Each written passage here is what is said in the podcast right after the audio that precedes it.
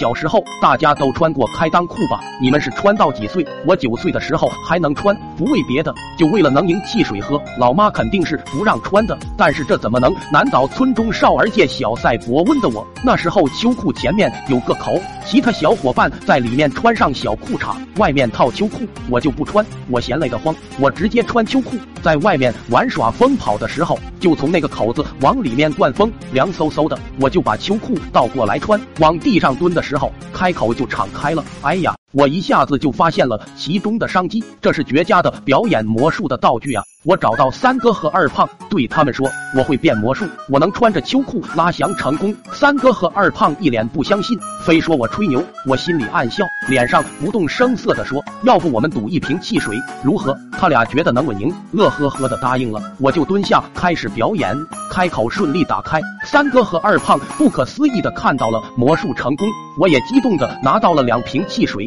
在那一刻，我已经看到了我在小伙伴中的辉煌未来。之后，每当我想喝汽水的时候，我就挨个换着找小伙伴，给他们表演魔术赢汽水，屡试不爽。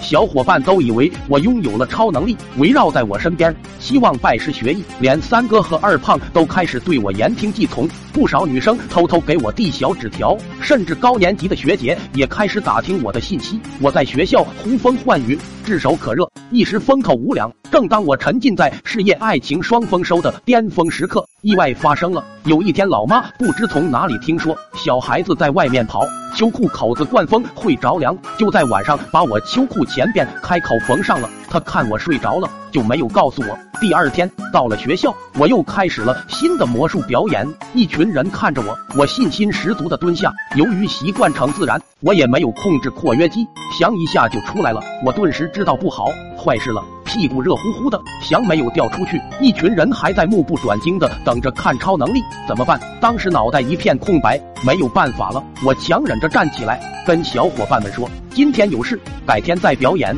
小伙伴们当然不答应。不表演就当没成功，就要赔汽水。无奈之下，我夹着腿到小卖部赊了七瓶汽水给了他们，他们欢呼着走了，我却欲哭无泪。这下赔大发了，不但啥也没赚到，还倒欠了小卖部七瓶汽水的钱。想到以后的惨淡日子，光环褪去，小伙伴们离我而去，三哥和二胖不再对我言听计从。最主要的是，女生们也不再对我暗送秋波，我愈发悲痛。整整一天，我都坐在座位上，哪里也不敢去。早上七点表演的魔术，晚上五点放学，我都没有挪窝。教室里充斥了一天的怪味，同学们议论纷纷，我也不敢接话，在心里憋了一肚子火。